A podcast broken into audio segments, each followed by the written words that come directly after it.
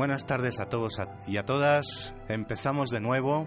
Esto es lo que tiene el directo. Ha habido un pequeño fallo técnico, un fallo eléctrico. Eh, esto es eh, la clase obrera no va al paraíso. Son las 18 horas 50 minutos. Si Winston no me corrige. Sí. Bienvenidos todos. Enseguida comenzamos.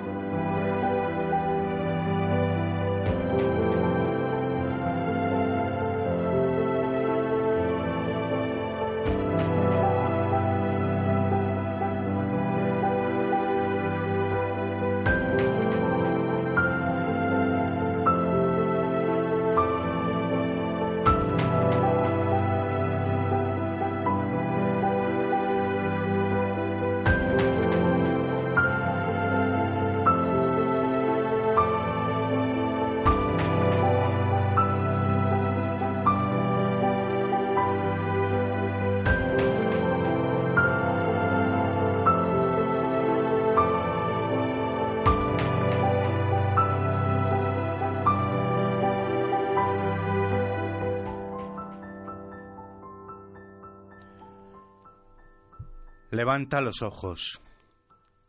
Mira hacia allí, donde, sobre las colinas, congregados miles y miles, aguardan con jubilosa tensión el nuevo sol. Contémplalos. Son tus hermanos, hermanas tuyas. Son las multitudes de esos pobres, de esos menesterosos que, hasta el momento, no han conocido nada de la vida que no sea el dolor que eran extraños en esta tierra de alegría. Todos ellos esperan la revolución, que a ti te asusta, como su liberadora de este mundo de llanto, como la creadora de un mundo nuevo dichoso para todos. Mira hacia allí. De las fábricas salen gentíos. Han trabajado y creado materias maravillosas, y ellos, ellos y sus hijos están desnudos, tiemblan de frío y sufren hambre pues el fruto de su trabajo no les pertenece a ellos, sino al rico y al poderoso que llama suyos a los seres humanos y a la tierra. Mira, allí se congregan, vienen de las aldeas y caseríos, ellos son los que han cultivado la tierra y convertido en alegre jardín, y la abundancia de fruto, suficiente para todos los que viven aquí. Recompensó sus esfuerzos, y sin embargo, son pobres y están desnudos, y padecen hambre, pues la bendición de la tierra no es para ellos y para los demás que están necesitados.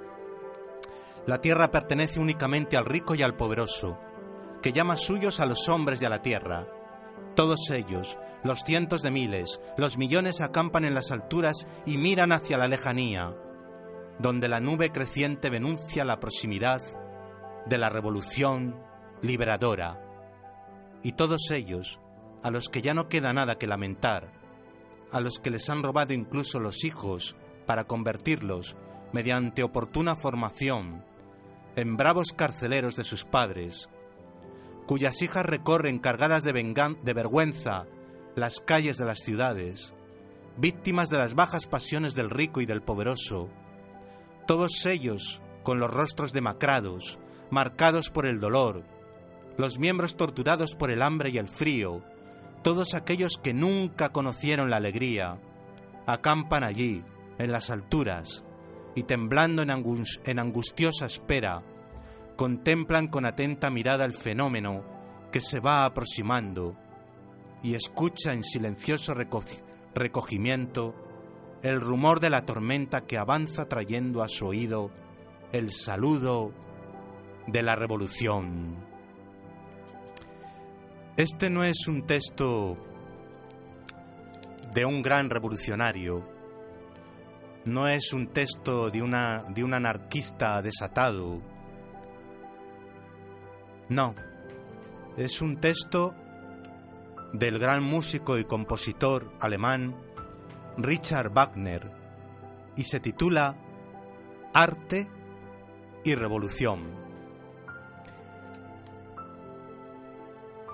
Solo la revolución puede devolvernos la obra de arte total, la tarea que nos espera, es enorme.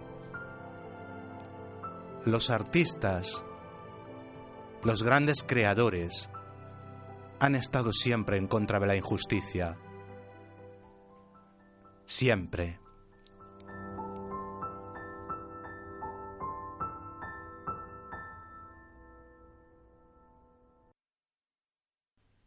Bien, buenas tardes. Ahora sí, son las 18 horas 55 minutos casi. casi, casi. casi, casi. Y empieza una nueva edición, la cuarta, creo. El, cuarto piloto. la cuarta edición piloto. Seguimos en prueba. Seguimos en prueba. Esto parece una empresa capitalista, seguimos en prueba. Siempre estamos en prueba de la clase obrera no va al paraíso. En primer lugar, como decíamos eh, al principio, o si no lo hemos dicho, lo digo ahora, vamos a hablar de un poeta inglés eh, o británico, como prefieran llamarlo, que se llama Wilfred Owen. Voy a leer una, un breve resumen de su biografía personal, su biografía poética. Wilfred Owen eh, nació en 1893 en las Islas Británicas eh, y mm, no tuvo, no, no pudo llegar a, realizar una obra poética demasiado extensa debido a eh, su muerte. Él murió de una forma violenta en los frentes, en el frente francés durante la Primera Guerra Mundial. Leo un pequeño resumen de su biografía y un par de poemas que no sean tampoco demasiado largos para no, no aburrir a los oyentes. Y a continuación, Winston, que está aquí acompañándonos como todas, eh, todas las semanas, entre Winston y yo charlaremos un rato sobre este poeta, sobre el contexto y el contexto histórico y cultural en el que desarrolló su obra y en el que se desarrolló su vida. Em, leer a Wilfred Owen es leer una de las grandes voces de la Primera Guerra Mundial. Leer unos poemas en los que aparecen la pulsión de la batalla, el miedo, la angustia o el alivio como cantos de vida y sobre todo la compasión. Una compasión imbricada en la comprensión hacia aquellos hombres con los que compartió trinchera, con los que llegó a la conciencia de los aspectos más crueles de la lucha, una experiencia vital que hizo eh, que para nuestro autor el alma de su poesía fuera la guerra y el dolor que causaba, una poesía del dolor, la han dado en llamar. Con un lenguaje intenso, cuidado, donde la atmósfera, el paisaje, lo vivido y lo presentido forman parte del yo literario, Owen convierte al lector en testigo de su evolución como hombre y como escritor, y le lleva a perderse en la profundidad del sufrimiento, de la humanidad, del sufrimiento de la humanidad, y le hace consciente de la hipocresía oficial imperante en los momentos de la Gran Guerra. Esto se refiere, mm, lo estábamos comentando ahora Winston y yo antes de, empezar el programa. Sí, eh, estábamos comentando sobre mm, el, primer conflicto mundial que hubo y lo, lo desatinado que fue con respecto a la población. Sí, entonces la hipocresía oficial a la que hace referencia esta, este pequeño resumen de su biografía, de la biografía de Owen, eh, hace referencia a que la Primera Guerra Mundial, a la Primera Guerra Mundial, eh, ya fuera en un bando o en otro, ya fuera en el bando del triple entente, los aliados, Francia, Gran Bretaña, Estados Unidos, etcétera. Sí, pero Estados Unidos entró después. Entró después, sí, mucho después. mucho después. les costó. Les costó entrar. Sí, los americanos son curiosos. En las dos guerras mundiales siempre les costó mojarse. Les costó mm. mucho mojarse.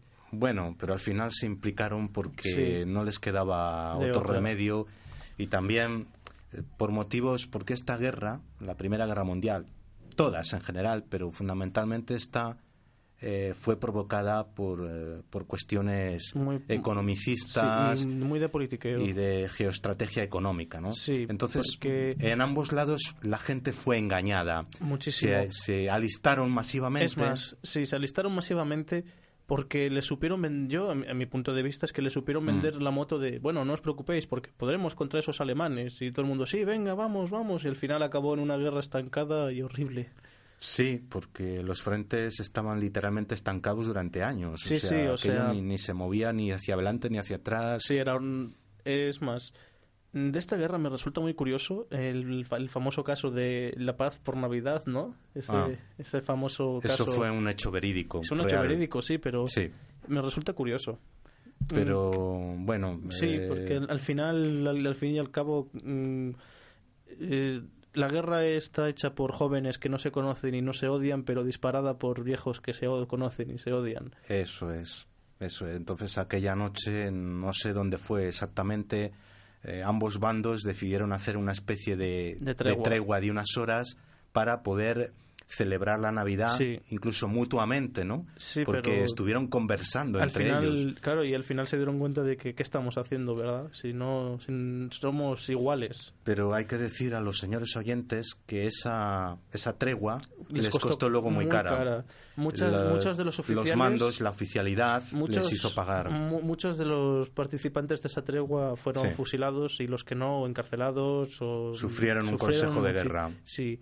Efectivamente. Em, parece que parece que cuando hay un conflicto de ese calibre perdemos la humanidad por completo. Así es. Bueno, voy a leer un par de poemas y seguimos hablando. Sí. Que te has adelantado, Winston. Ah. Se ve que tenías ganas de hablar de este tema. Sí, es que el, el, micrófono tuyo no está. No está. Ahora. Ahora, ahora. Es que este, estos temas, esta parte de la historia siempre mm, la, me ha gustado mucho, porque me resulta interesante, la verdad. Estos conflictos a gran, a gran escala. De aquellos lobos, estos barros. Yo estoy convencido. La historia, aunque sea muy remota, porque estamos hablando de principios del siglo XX, mm. lo que ocurrió por entonces nos está afectando ahora. Sí. Nos está afectando ahora. Sobre todo en la ideología.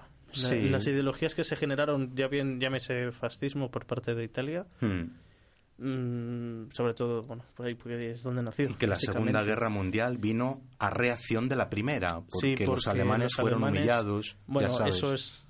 Primero vamos a leerle el poema, a ver qué, nos puede decir el señor Owen. Humillados en la famosa conferencia de Versalles. Pues leemos un par de poemas, como les decíamos, eh, y seguimos hablando del tema. Eh,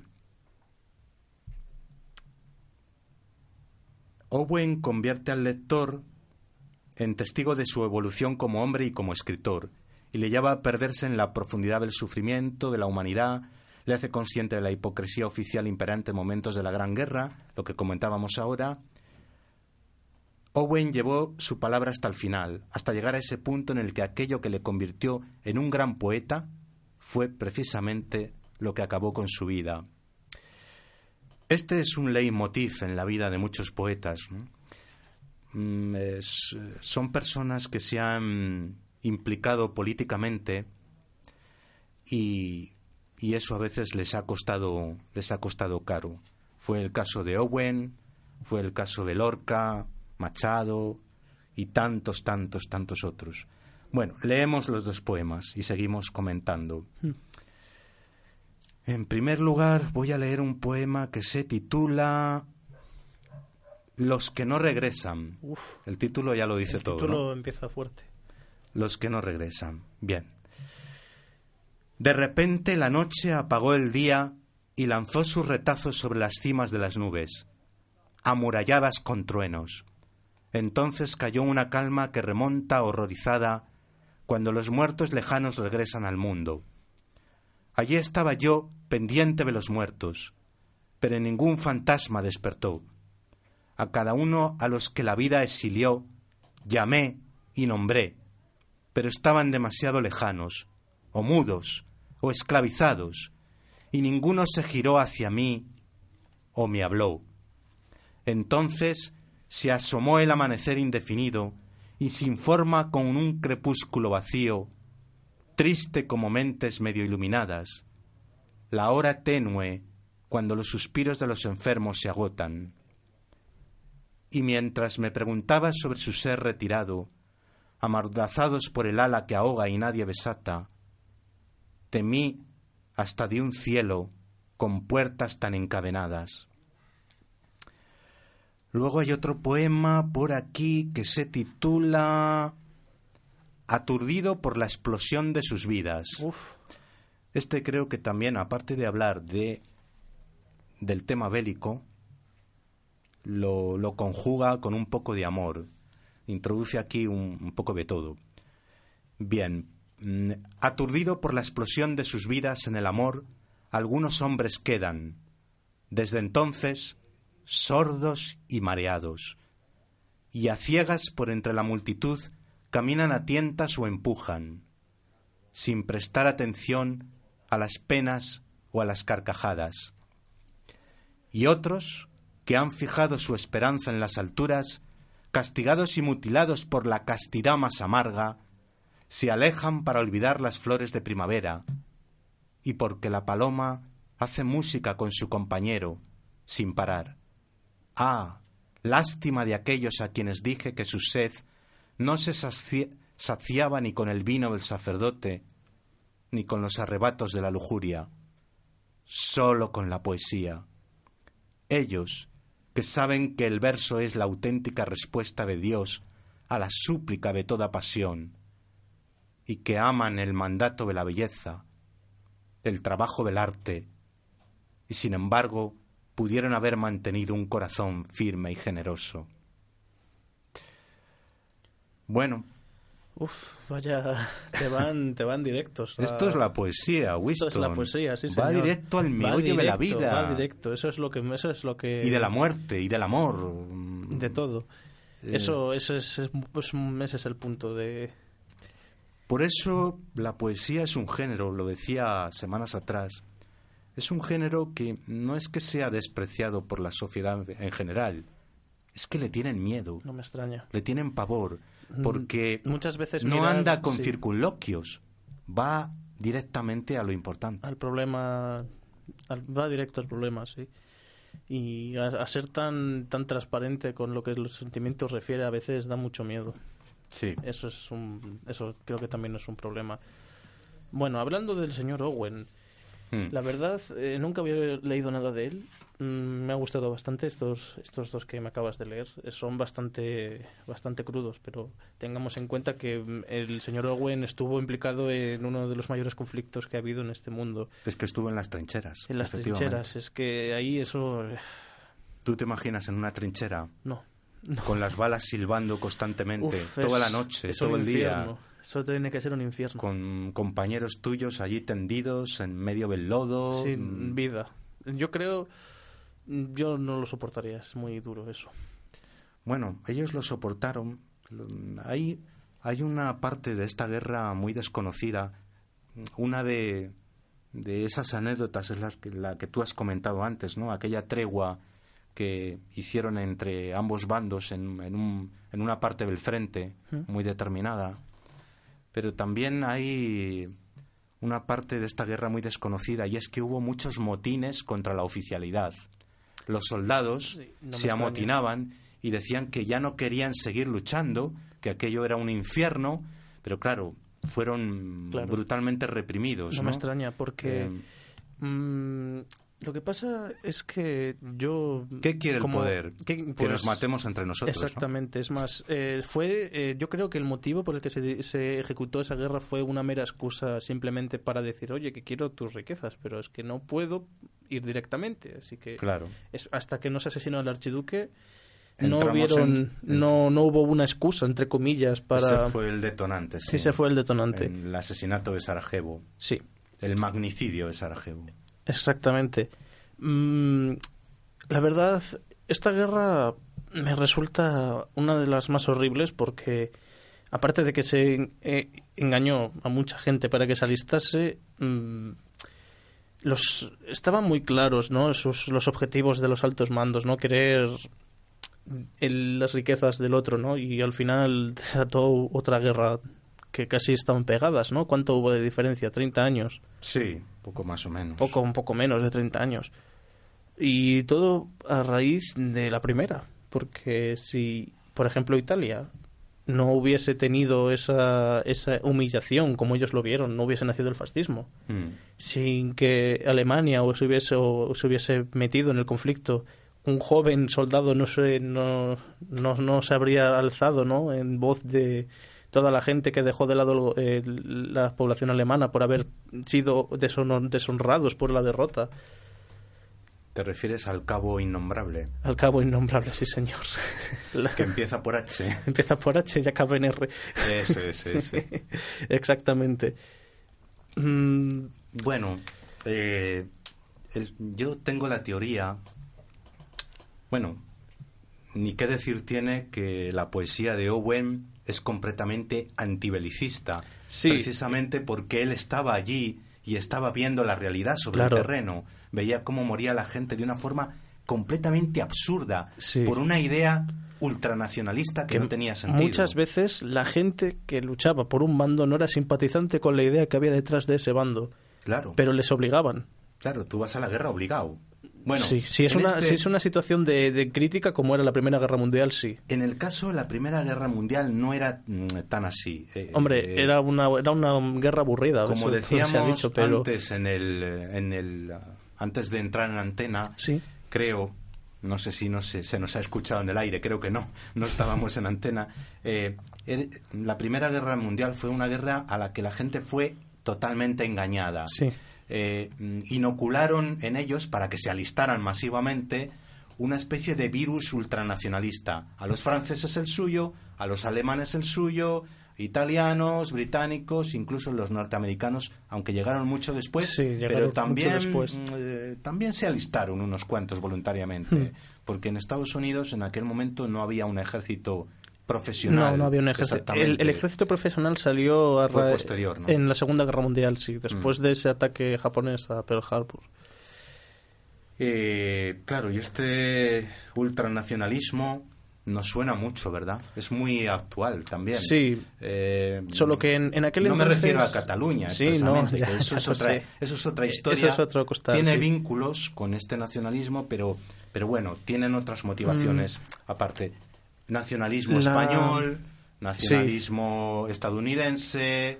Lo que pasó en. Yo lo que opino, lo que veo de, esta época tan conflictiva, mm, es que fue un, un, punto perfecto para los gobiernos de decir, bueno, pues ya que tenemos conflictos en X sitio, pues nos reforzamos en. Si somos americanos, tenemos que defendernos, vamos contra el enemigo, entre comillas, claro.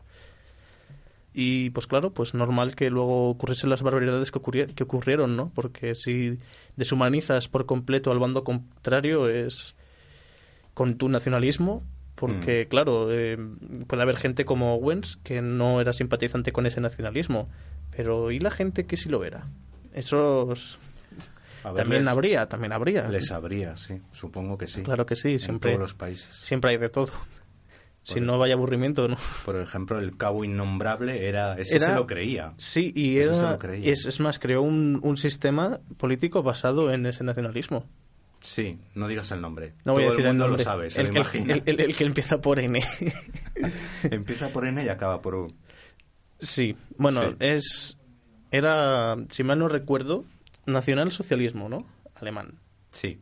Luego se le puso el sobrenombre de N NSDP, bueno, tuvo varias siglas. sí, tuvo. Me refiero a, nazi. Sí. El partido nazi. No lo nombres, no lo nombres. Pero lo curioso, lo curioso es que nació en Alemania ese, ese fascismo. Nació en Alemania. Creo que en una Uy, en Alemania, en, Italia, en Italia, ah, perdón. En Italia, en Italia. Con, eh, con el Faccio. Con Benito. Y Benito. Faccio y Benito vaya los, los vecinos. Sí. Sí, con los, con los fasces estos que los no lo, Fat City Compartimento. No lo inventaron ellos, que eso era un invento era de la antigua Roma. De la antigua Roma, sí señor. antigua Roma. Era un símbolo de unión y fuerza, si mal no recuerdo. Estos tíos no son originales ni en eso, no son originales en nada. Bueno, pero... Claro, es que tengamos en cuenta... Mm, y el Italia brazo en alto también lo inventaron. lo inventaron, de- lo sacaron de Roma. de la antigua De Roma. lo sacaron de la antigua, De la Roma. antigua Roma. Es más, hay un cuadro, si mal no recuerdo, de un hombre, que no me acuerdo el nombre del cuadro, que sujetaba cuatro espadas, ¿no? Y había tres así, señal- ah, saludándole, Con el brazo en alto. con el brazo en alto. Diagonal. Sí.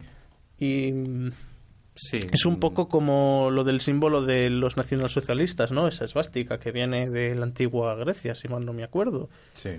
Que mm, Del- de la India. de la India. Es un símbolo hindú. Es un símbolo hindú, pues será un pues y no de la India. tenía, eh, en la antigua India, ese símbolo no tenía nada que, Que ver, ver, exis- con la acepción Sí. o el, eh, el significado que le dieron los nazis. Eh, Nada, era un símbolo de evolución, todo lo contrario. Justamente, es muy irónico, ¿verdad? Todo lo contrario. Es La esvástica es un signo de evolución, de progreso, Mm. no, de, no de destrucción y de muerte como luego se le dio. ¿no? Sí.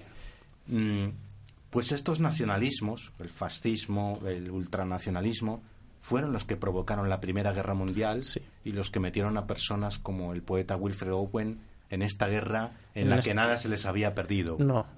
Es, es que nada. Y lo que odio de estos conflictos es mm, la cantidad de gente que perdió la vida. Es que imagínate cuántas cuántas cabezas Mm. pensantes habrán habrán se han, habrán perdido. Se han perdido. ¿Cuántos artistas? ¿Cuántos como artistas? Wilfred Owen, ¿Cuántos profesores? Porque al fin, Sí. mira, en situaciones como estas en las que reclutan a todo el mundo, que bien lo hicieron en la Primera Guerra Mundial y en la Segunda, no sé si sabías que Hitler cuando se vio sitiado por, los, por el Ejército Rojo puso a todo el mundo al frente. Mm, ¿Cuántos profesores? Ah, sí. ¿Cuántos artistas? Mm, Reclutaban a- todos. a, niños, todo lo que Eh, pillaban por ahí. Todo lo que pillaban. Es más, hay una película que vi con mi padre que hablaba de los, de los últimos pataleos que dio el nacionalsocialismo en Alemania. Se llamaba El Puente de la Muerte, si mal no me acuerdo.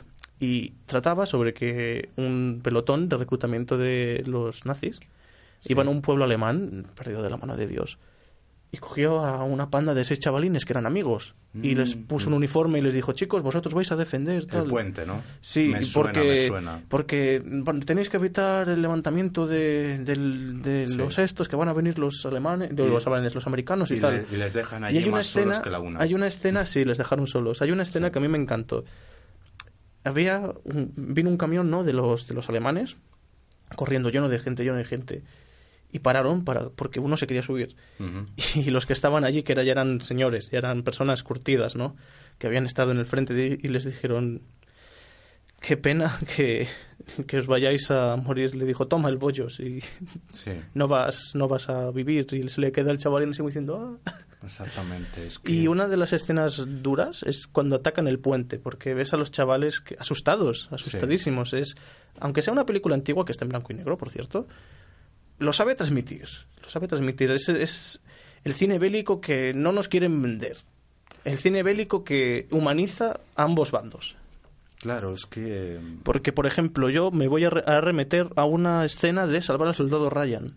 No sé si la has visto. Sí, con el actor este archifamoso de Hollywood. ¿Cómo Sí. se llama? Mm, Voy a poner en, en contrapuesta una escena del, sol- de Salvar al Soldado Ryan y Mm. otra de eh, los mis... No, ¿cómo se llamaba? La de Tarantino de, de la Segunda Guerra Mundial, ¿cómo se llamaba? Malditos bastardos. Esa, Mm. gracias. Malditos bastardos. No me salía el nombre. Por ejemplo, en El Salvar al Soldado Ryan secuestraron a un soldado y este era un cobarde. Cobarde integral. y mm, no sé no, no era muy humano la verdad. No, no fue no fue un personaje escrito para ser humano. Sin embargo en, en malditos bastardos secuestraron a un grupo de alemanes y sí que me creo sus sí que me creo sus reacciones sabes una persona que bueno que sabe que, que va a morir pero no lo enfrenta con orgullo sabes o, o sin ir más lejos el villano principal que dijo bueno pues también tuvo una reacción muy humana no una típica como las que suelen poner en las películas comerciales de la Ujú. guerra mundial, ¿sabes? Mm, me resulta horrible porque por gente como Owen que perdió la vida así sin, Sí. sin tener nada que ver que luego se les deshumanice o se les haga propaganda injusta, ¿no? Es una cosa horrible, ¿no crees? Bueno, es que eh, lo que estamos diciendo todo el tiempo, las guerras son Magnicidios justificados. Y una manipulación del pueblo para que sea carne de cañón. Bueno, magnicidios no. Eh, eh, holocaustos, holocaustos, perdón, se me ha ido, se me ha ido la, se me ha ido la acepción. muere hasta el apuntador. sí, se me ha ido, se me ha ido la acepción. Magnicidios cuando asesinabas a alguien importante, ¿verdad? Sí, a un rey, a un emperador. Al archiduque en este caso. Exacto. O a Kennedy en su momento, esos son magnicidios. Aquí estoy, por ejemplo, voy a leer un poco un pequeño relato de cómo murió el poeta del que, del que hablamos hoy, Wilfred Owen. Wilfred Owen murió el 4 de noviembre de 1918 cuando dirigía a sus hombres durante una ofensiva en el Canal del Sambre. Una semana más tarde, a las 11 horas del 11 de noviembre, la Gran Guerra terminaba. La visión literaria de Owen durante su breve e intensa vida, su planteamiento ético y formal, llega más allá de su muerte, extendiéndose en el tiempo a través de diversos autores, como por ejemplo Cecil Day Lewis, quien admite que Owen caló entre los miembros de mi generación, de modo que ya nunca más pudimos pensar en la guerra, sino como un mal. Pensar en la guerra como un mal, ahí está la clave. Pues la verdad me alegro de que por lo menos, aunque haya murió de esa manera tan horrible, por lo menos llegó, llegó a decir chicos, esto es así, y la gente reflexionase, cosa que parece que hoy no está en cabeza de nadie. No, hay personas que piensan que una guerra es un, proyecto de, liberación del pueblo, de la nación. No, pero en verdad Owen decía que eso es mentira. mentira. Y Ninguna guerra es liberadora. Yo, yo, yo simpatizo con Owen, no es nada, no, no libera, simplemente destruye. Exactamente. Destruye. Y si no, veamos la Revolución Francesa, cómo se cambió la tuerca, ¿no? De esa libertad del pueblo al final acabar casi matando gente todos los días, ¿no? Uy, eso es un tema más peleagudo. Ojo, ojo, que ahí va a haber debate. Ahí va a haber debate, ojo. otro día, pero eso es otro día. Otro día. Eso no está tan claro y el otro día te explico por qué. No, sí, lo sé, lo sé por qué, lo sé por qué. ¿Te imaginas por dónde van los tiros? Sí. Nunca mejor dicho, los tiros. sí, sé por dónde van a ir. Mm, ya hablaremos de la Revolución Francesa otro día. Ahora el zorro nos va a pinchar unos breves minutos musicales y después pasaremos a hablar de la película Casablanca otro ratito más. Adelante, zorro.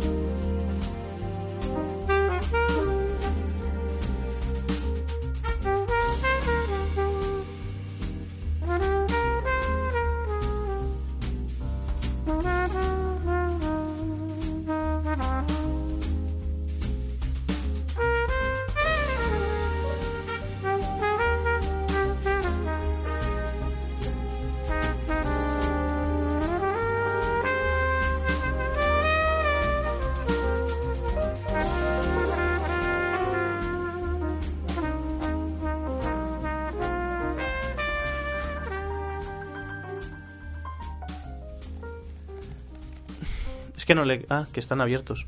Estamos ya en antena, sí, Winston.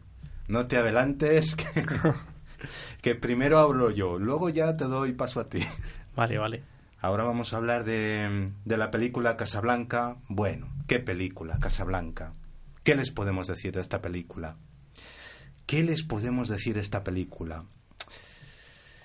Rodada durante la Segunda Guerra Mundial, Casablanca es un drama romántico ambientado en el neutral Marruecos, aunque los combates se aproximan de forma inquietante. Pocos de los que participaron en esta cinta sospecharon que estaban rodando una película extraordinaria. Ingrid Bergman, que no había sido la primera opción del productor, estaba ansiosa por incorporarse al rodaje de ¿Por quién doblan las campanas? y es sabido que no había ningún amor perdido entre Humphrey Bogart y Paul Henry.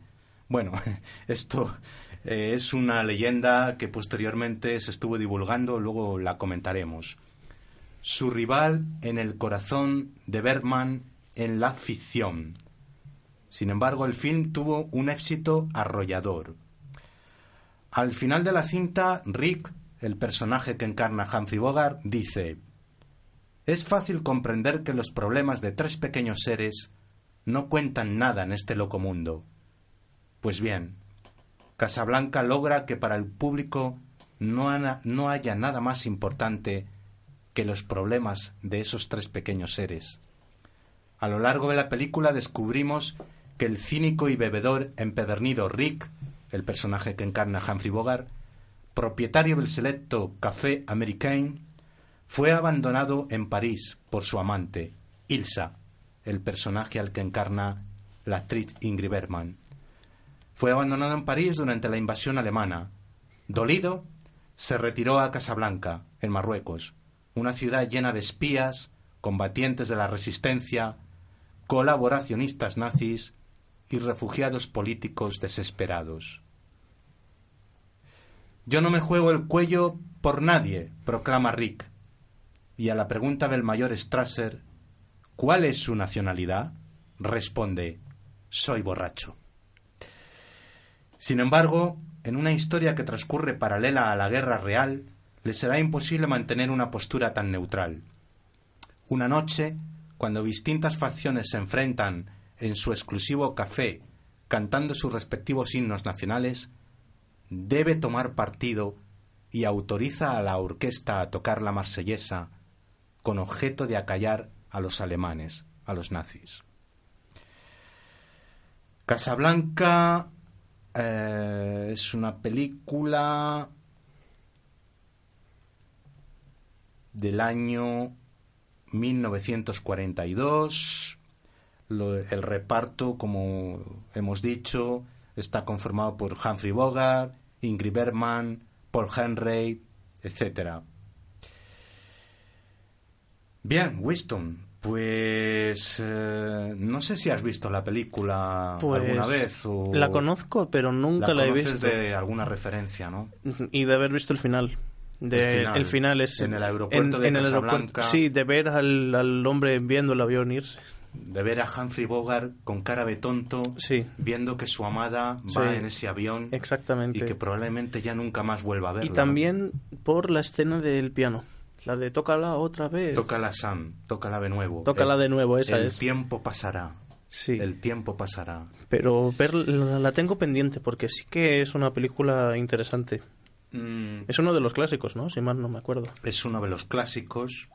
Mm, y además trata los temas también clásicos y eternos de toda la vida.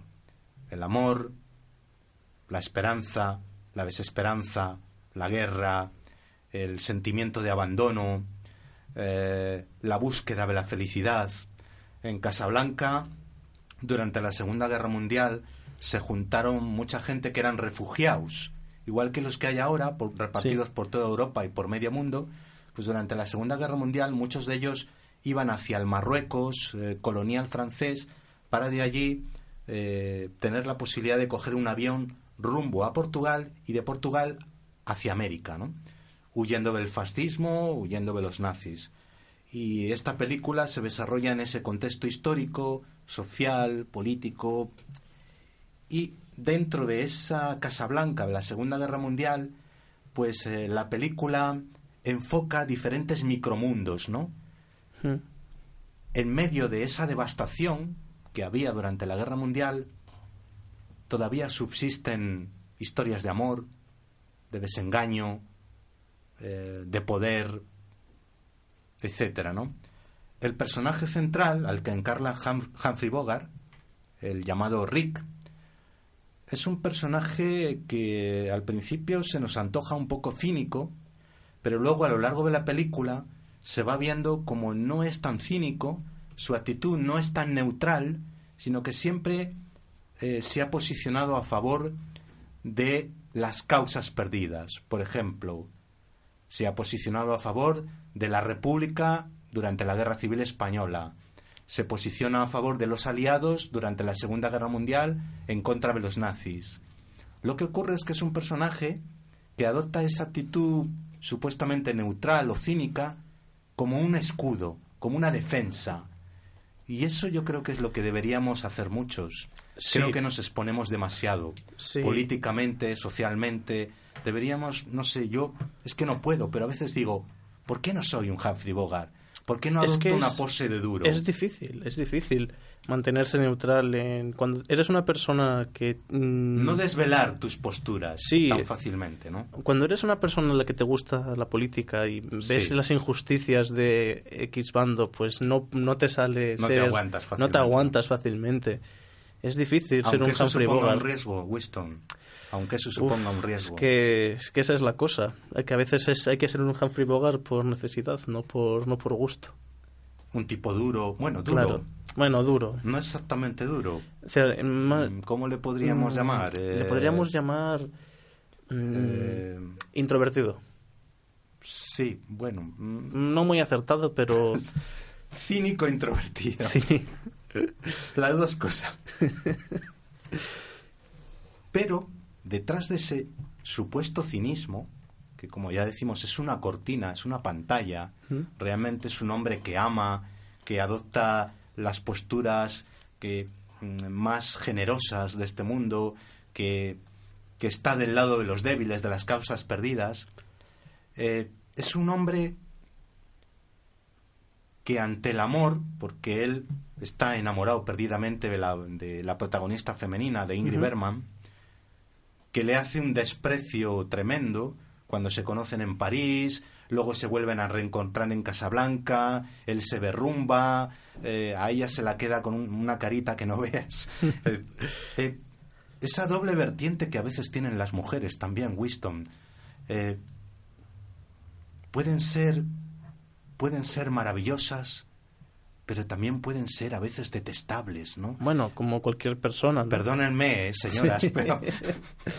bueno, yo... Mm, mm, como cualquier persona, ¿no? Siempre todo el mundo tiene lo que muestra y lo que es, ¿no?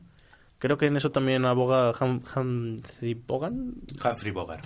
Humphrey Bogart. Es, que es difícil pronunciarlo. Es difícil pronunciarlo. Humphrey Bogart. Bogart. Bogart.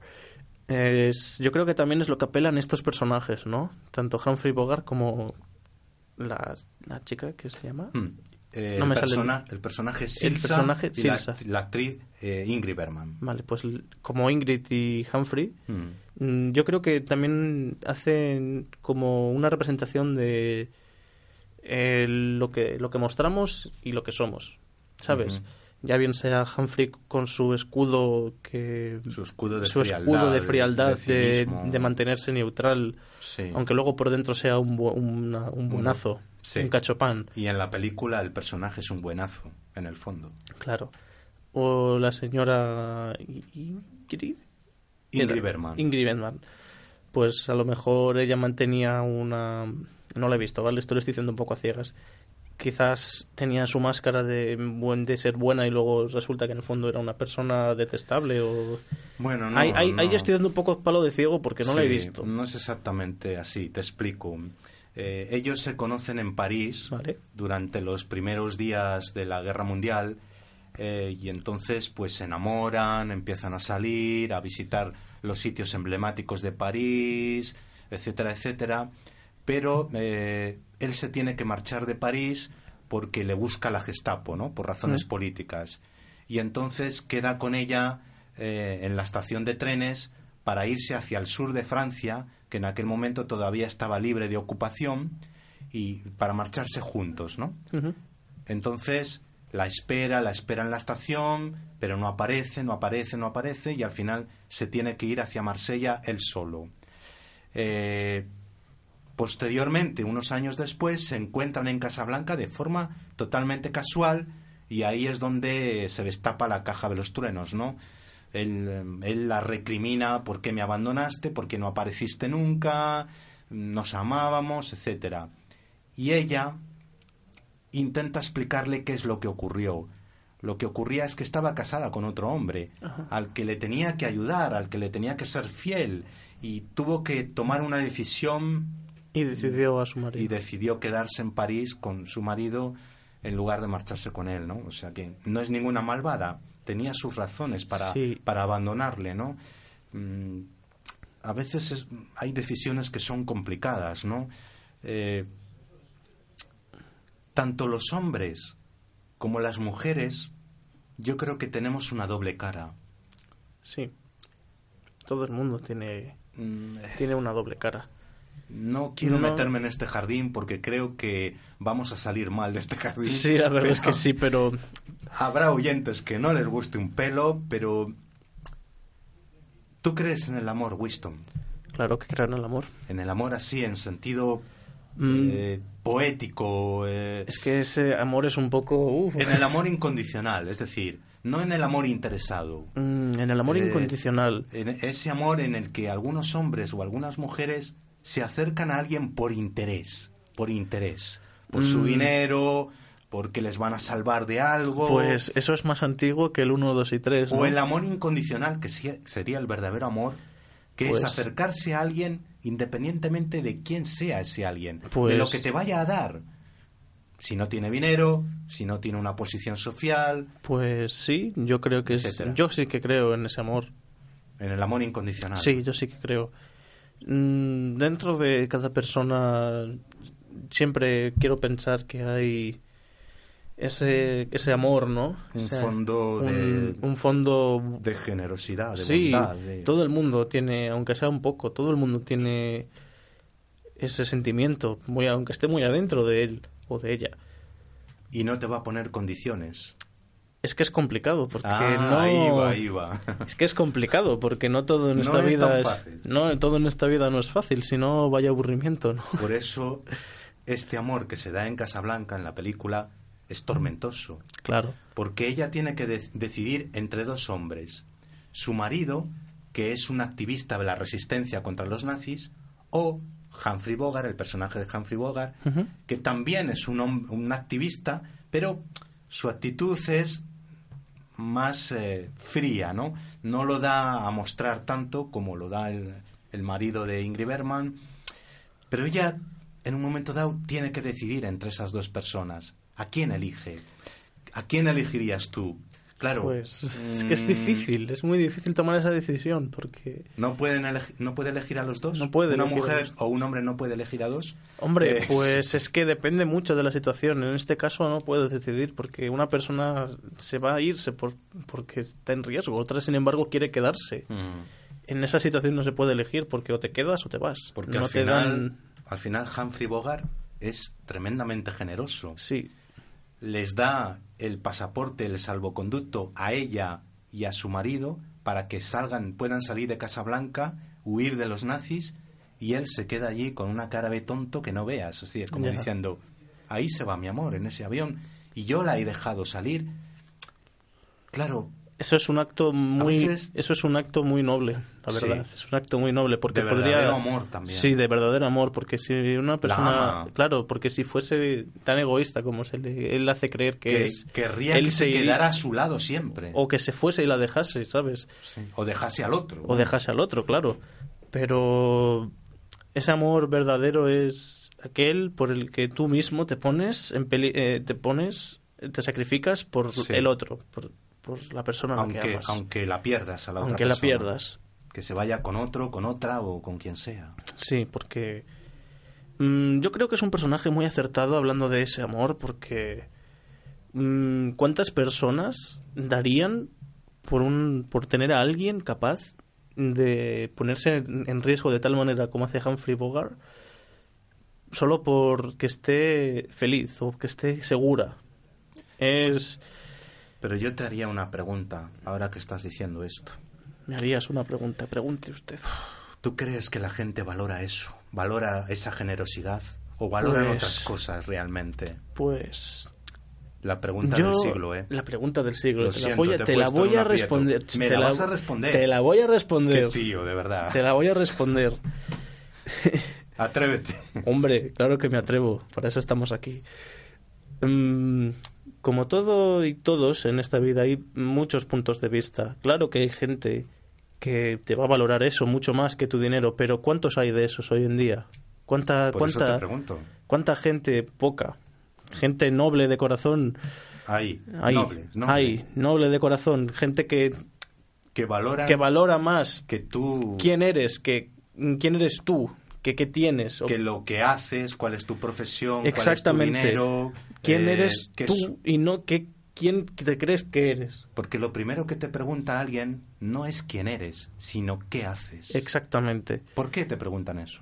Pues muy sencillo, porque tenemos tenemos tenemos mu- mucha gente tiene muy arraigada, por desgracia, que tienes que buscar a alguien que nos saque de aquí, que nos saque de pobres.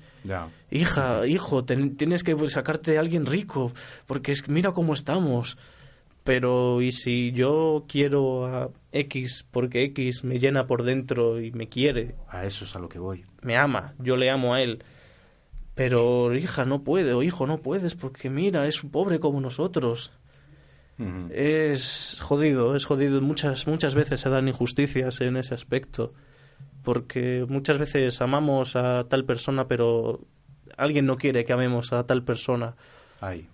Es, es horrible, la verdad.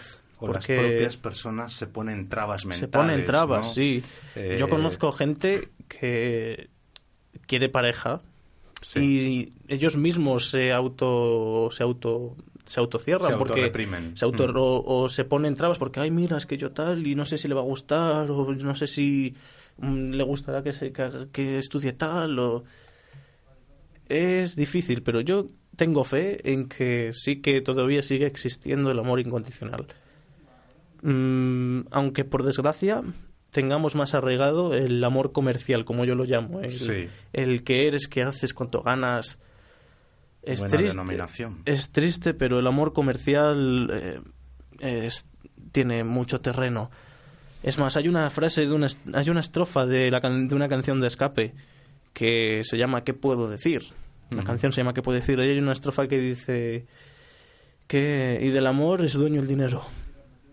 Vaya cancioncita. sí es un poco es un poco no me de- la pongas, ¿eh? y del amor es dueño el dinero Pero JM. bueno, pero ¿cómo que del amor es dueño el dinero? Estamos hablando del amor comercial Estamos hablando de la película Casablanca, que es una película con vocación de amor eterno. Exactamente. O sea, que reivindica te- el amor eterno. El lo amor sé, lo sé, lo sé, pero estamos hablando de las dos partes, ¿no? Ya, Del yo- amor comercial. ¿Para qué te habré preguntado? Ay, ¿qué pasa? No, no te gusta mi respuesta. sí, pero en fin, eh, claro, es que me, me, me cortas. eh, ¿Por qué te corto? Si... me de- ¿Por qué? Sí. Yo estaba entusiasmado con el amor que se da en Casablanca, que es y un lo amor es. generoso. Y es- claro, y sigue existiendo, no lo, no lo pongo en duda. ¿Dónde, Winston? ¿En Casablanca? En Casablanca se, pon- se, se ve y la verdad es que ese amor el- tan altruista, la verdad es que motiva y dices, joder, ¿quién no querría, bueno, perdón, perdón de la palabra, ¿quién, quién no querría ese, ese amor, verdad? Te voy a contar una anécdota. No sé si me voy a meter en un lío. Ay Dios. No sé si me voy a meter en un lío.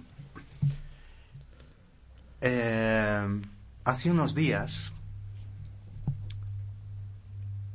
eh, fui a, a- vamos, realicé un viaje a una ciudad española Ujú. Y al lado tenía una, al lado mío viajaba una amiga, no voy a decir el nombre, Bueno. ni la nacionalidad, Tu amiga. ni nada de nada. Si no pasa nada. Llegamos a esa ciudad, estuvimos todo el día por allí, pululando, y nos sentimos tan bien, hubo tanta sintonía, incluso ella iba canturreando todo el tiempo, como que estaba, estaba feliz, estaba pletórica, eh, todo era armonioso, en fin. Bien, pues cuando nos subimos al autobús para volver hacia aquí, de repente se quedó muy pensativa y empezó a hacerme preguntas.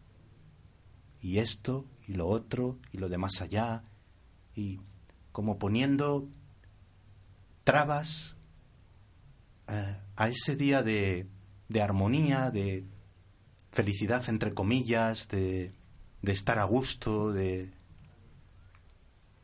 Parece que la entró el miedo de repente, ¿no? Hmm. La entró el miedo. Con esto mismo me he encontrado tantas veces que por eso te hacía la pregunta del siglo, ¿no? ¿Tú crees que existe el amor incondicional o que la gente está constantemente, mentalmente poniendo condiciones, ¿no? Está poniendo... No, no, estoy a gusto contigo, con tu amistad, con lo que sea, pero ay, hay un problema, hay un problema. Y es que... No, no, no, no, no, no. No, hay un problema, hay un muro, siempre hay un muro. Siempre hay algo. Siempre hay algún Siempre muro. hay algún muro. Y no es precisamente el muro de Berlín, que ese se podía tirar. es que este muro es más complicado. Sí. Mm, vale. Por ahí voy. Por ahí vas. Vale, me he ido yo por otro sitio. No quiero entrar en más detalles, pero... Pero lo que yo te pregunto, ¿me he ido yo por otro sitio? ¿He sido yo el que se ha ido por las ramas? Si es así, disculpa. No, no, no, nada. Si es, así, estás. si es así, disculpa. No, mm, bueno, pues... mm, Vuelve a entrar en Casablanca. Vuelvo a entrar en Casablanca, preciosa. Mm, ese amor mm, platónico, ¿no? Ese amor eterno, incondicional. La verdad es que hoy en día lo, es complicado. Es muy complicado porque, como tú Sí. acabas de comentar, mm, tenemos miedo. Tenemos miedo a amar. Las mujeres y los hombres. Sí, tenemos miedo a Pero amar. es que también las mujeres. Todos tenemos miedo a amar. A todos nos da miedo estar 100% por alguien. Porque, sí. porque mm, siempre tenemos ese pensamiento de ¿y si? Claro. ¿Y si esta persona ¿Qué pasaría? X? ¿Y si? ¿Y si? ¿Y claro. si? Desconfianza. de- Desconfianza. no sé. Y, y es, es difícil porque mm, tú cuando tienes sentimientos puros, quieres a una persona, estás por ella y para ella. Y mm, esa persona te, te está diciendo ya, pero easy, easy, easy. A mí me sienta como un puñal en el corazón. Mira, solo pensarlo ya, ya me están saltando las lágrimas. A mí como una pedrada en la cabeza. Sí, a mí, no te a quiero mí, contar. a mí un puño- una puñalada en el corazón. Es que ahí te yo bueno, el hablar de la película Casablanca realmente era una excusa para hablar de este tema, Bueno, porque creo que ahí es donde está la clave de nuestra vida. sí. Ahí es donde está, como yo digo, la madre del cordero. Sí, porque... Eh, una sociedad en la que hay tanta desconfianza entre unos y otros es una sociedad de gente infeliz. Y Mm. nada más salir ahí a la calle, fuera de este estudio, lo podemos ver, lo podemos comprobar. Vemos multitud de caras de infelicidad, de, de asco, de frustración. Eh, sobre todo frustración, es lo que más he visto. es tan difícil poner en práctica el amor de esta película, el amor que sale en esta película. Es difícil. El amor eterno, el amor sin condiciones. Déjala que se vaya. Si la amas, lo que vas a Buscarás desear es que sea, que sea feliz. Exactamente. Eh, Mm. o, o si no, o que se quede contigo, pero que sea feliz. Y si no es feliz, que se marche. Sí, Eso es el verdadero amor. eso es el verdadero amor, sí. Pero bueno, como dice, como dice la canción What is Love, ¿verdad? ¿Qué es el amor? Otra cancioncita que no quiero que me pongas. What is Love, ¿no? Sí, me suena, me suena. Me suena. Eh, bueno, eh, tenemos que ir acabando. Este tema da Me también ha gustado. para largo, ¿eh? Me ha gustado, sí. El amor eterno, señores oyentes. ¿Qué es el amor eterno? ¿Qué es el amor eterno? El amor incondicional, ¿existió alguna vez? Allá por el Por la creación del mundo, la prehistoria, o solamente existen las películas como Casablanca. Esa es la pregunta. Ahí dejamos con la incógnita. Winston dice que sí, que existe. Yo tengo pero fe hay en que, que rebuscar existe. mucho. Yo tengo fe en que existe. Lo último que se pierde es la fe. La fe, la fe y Lo la, último que se pierde es la fe y la esperanza. y la esperanza. Bien, pues... eh, Zorro, necesitamos unos minutos musicales. Allá van.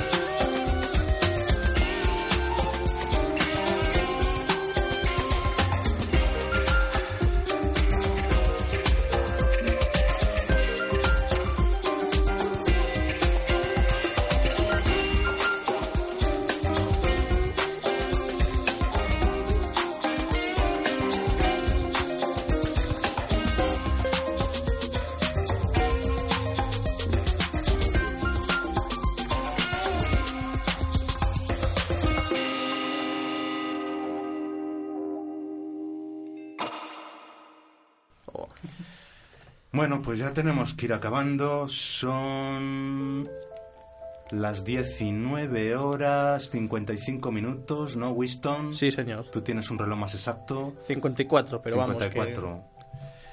Y vamos acabando la edición de hoy de la clase obrera Noval Paraíso. Pero antes de terminar, me gustaría hacer un comentario. Eh, una amiga nuestra el otro día nos ha interpelado sobre un problema que tienen los niños con síndrome de Asperger. Tengo aquí la información y la voy a leer textualmente. ¿Por qué no un título de eso adaptado para alumnos con discapacidad intelectual? Se pasan cuatro años en el instituto. Estudian, se esfuerzan y superan las asignaturas según su plan individu individual, PI. Pero al final del recorrido no les espera ninguna titulación que reconozca el nivel alcanzado. Son los alumnos con discapacidad intelectual, los alumnos de la ESO no superada con ninguna asignatura suspendida. Y aquí mm, hacen referencia a un caso concreto, pero bueno, esto ya... El caso es que parece ser que hay un problema con este tipo de niños, eh, con discapacidad intelectual, algunos con síndrome de Asperger, como es el caso del hijo de nuestra amiga, etcétera, ¿no? Que estudian la ESO, pero al parecer el título que reciben o no está convalidado o no les sirve para salir al dichoso mercado, dichoso y maldito mercado de trabajo o, por lo que sea, ¿no? Entonces están haciendo una campaña de firmas para ayudar a estos niños, estudiantes de la ESO con discapacidad intelectual y que el Ministerio ah, de Educación pues tome cartas en el asunto. Y nada más por hoy. Eh, hacer la misma recomendación de siempre. Unos minutos de reflexión. Unos minutos de filosofía. Unos minutos de discernimiento sobre todos los temas de los que tratamos la poesía de Wilfred Owen, que murió en una guerra estúpida, imperialista, si me permiten, gilipollas, absurda. También unos minutos de reflexión sobre el amor eterno, la película Casablanca, sobre la capacidad de, de Rick, el personaje de Humphrey Bogart, de tener un acto de tanta generosidad para con su amada. Que este programa sirva para reflexionar, para pensar, para despertar conciencias. En nombre de, del que les habla, JM, de Winston, aquí presente, y del zorro, hasta la semana que viene. Buenas tardes.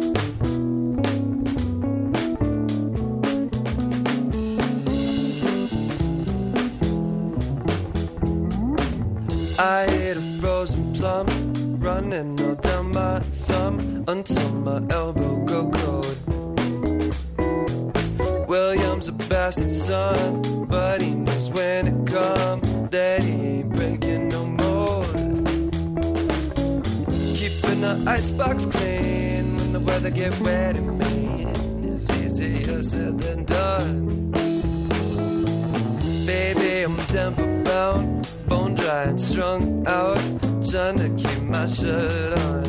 Oh, baby, say goodbye to living it down. Baby, say goodbye to living it down.